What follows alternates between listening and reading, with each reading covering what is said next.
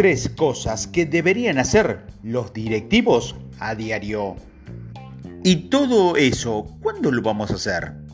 Es lo que nos preguntan siempre los nuevos directivos, eso que solo llevan semanas o meses en su cargo. Cuando le describimos las tres actividades en las que deberían centrarse para triunfar como líderes, una sería generar confianza, segundo, construir un equipo y tercero, extender su red de contacto. La mayoría ha descubierto con gran contrariedad que pocas veces acaba una jornada en sus cargos habiendo hecho lo que tenían planeado. Se pasan la mayor parte del tiempo resolviendo problemas imprevistos y asegurándose de que sus grupos hacen su trabajo a tiempo, dentro del presupuesto y con la eficacia que se le presupone.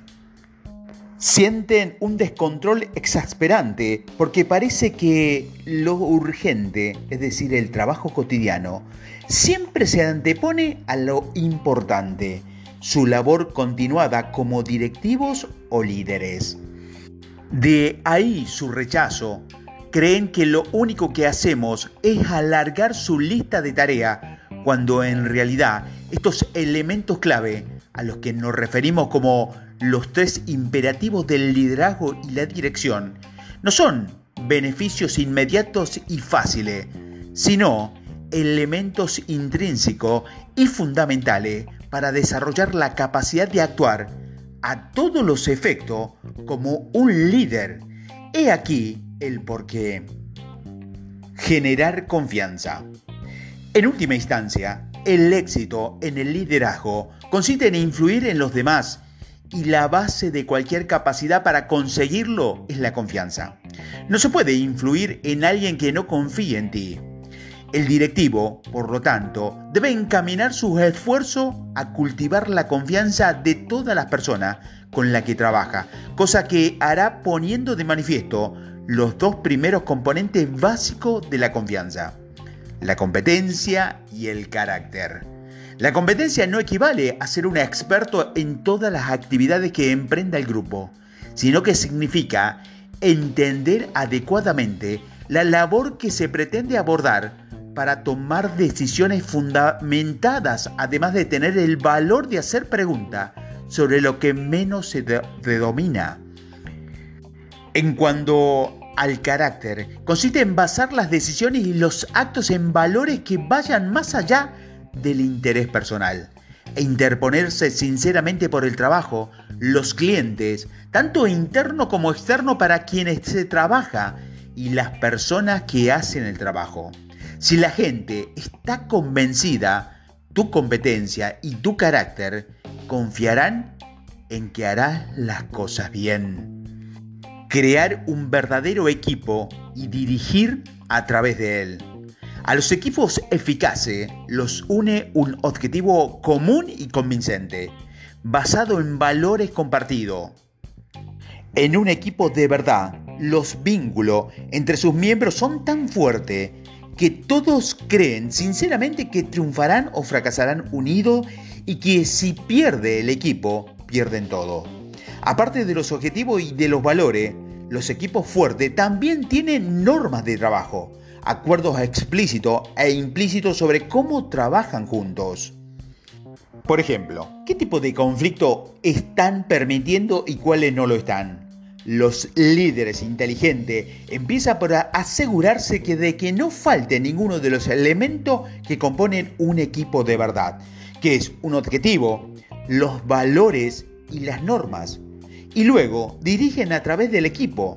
Vaya, que en vez de decir hacelo por porque soy el jefe, deben decir, hacelo por el equipo. Que en un planeamiento más potente, en los verdaderos equipos, sus miembros dan valor a formar parte del grupo y se esfuerzan al máximo por no fallar a su compañero. El líder inteligente crea y utiliza estos vínculos tan poderosos para moldear la conducta del equipo. Crear una red de contactos. Todo equipo depende del apoyo y de la colaboración del personal y de grupos ajenos a él. Los líderes del grupo eficaz establecen y mantienen proactivamente una red de contacto que no abarca solo a las personas necesarias para el trabajo inmediato, sino que se extiende a lo que necesitará el grupo para cumplir su futuro objetivo. Se trata sin lugar a duda de una de las obligaciones que más inquieta a los nuevos gestores. Su modo de ver el networking en un politiqueo manipulador que los obliga a fingir que alguien le cae bien solo porque necesita algo de él. Y ellos procuran estar por encima de esas cosas. Por desgracia, quejándose al margen también limitan de forma innecesaria su capacidad y la del grupo para influir en otras personas por una buena causa. La creación de redes de contacto puede parecer una maniobra interesada y de mero politiqueo, pero si se hace de manera franca, abierta y con la sincera interacción que establecen las relaciones que benefician a ambas partes, no tiene por qué ser así.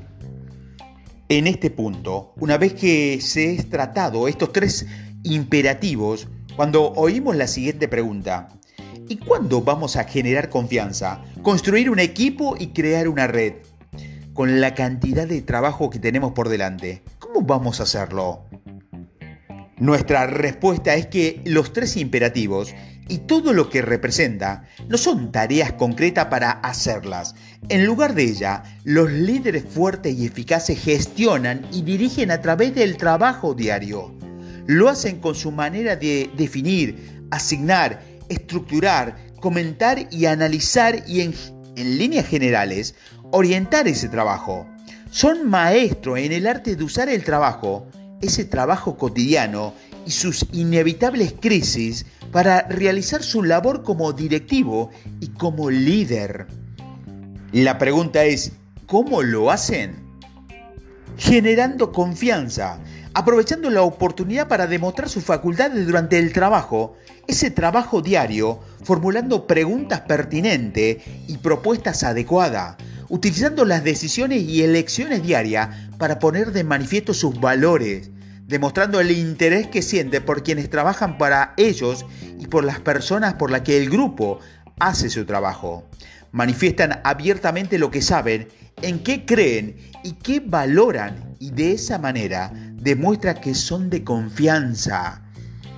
Construyen un equipo utilizando los problemas y las crisis del trabajo, de ese trabajo cotidiano para recordar a su miembro cuál es el objetivo del equipo, lo que más valoran, explican sus decisiones en estos términos, llaman enseguida a la acción a cualquier miembro del equipo que infrinja alguna de sus normas de trabajo, como la de tratarse con respeto, por ejemplo, que anteponga sus intereses a los del grupo, dado que las normas valen para todo, incluidas para el líder. Invitan a los integrantes del equipo a pedirles cuenta si alguna vez son ellos los que se olvidan de las normas. Crear una red de contacto, aprovechando las oportunidades que brindan las actividades rutinarias, como por ejemplo una reunión periódica de jefes de departamento, o incluso un encuentro fortuito con alguien en el ascensor. Puedes establecer y alimentar relaciones que son colegas de fuera de tu grupo. Abordar conscientemente los problemas que atañe al líder de otro grupo de manera que, además de resolverlos, fomentes una relación a largo plazo comparten información proactivamente con personas ajenas al grupo para quienes pueden ser beneficiosas y animan a, los integrantes de su grupo a que adopten el mismo planteamiento al tratar con personas que no pertenecen a él. Evidentemente, estos son solo unos pocos ejemplos de cómo los buenos directivos utilizan sus trabajos cotidianos para cumplir con los imperativos más profundos del liderazgo pero permiten hacerse una idea. De hecho, si hay algo parecido a un secreto para no agobiarse con los desafíos que comporta llegar a ser un líder eficaz, sin duda es este. Hemos visto entusiasmado a más de un nuevo directivo cuando finalmente comprende este principio, que el trabajo cotidiano no representa ningún impedimento para hacer lo que hacen los buenos líderes, sino la manera, es, decir, la vía de hacer casi todo lo que se hacen los buenos directivos. Una vez aprendida esta lección, tienes una visión distinta del trabajo cotidiano. Cada vez que surge una nueva tarea, un problema imprevisto, dedican un momento a distanciarse de ellos y hacerse esta pregunta. ¿Cómo puedo aprovechar al máximo para fomentar la confianza en el grupo, para fortalecernos como equipo, para ampliar nuestra red de contacto y darle más solidez al equipo?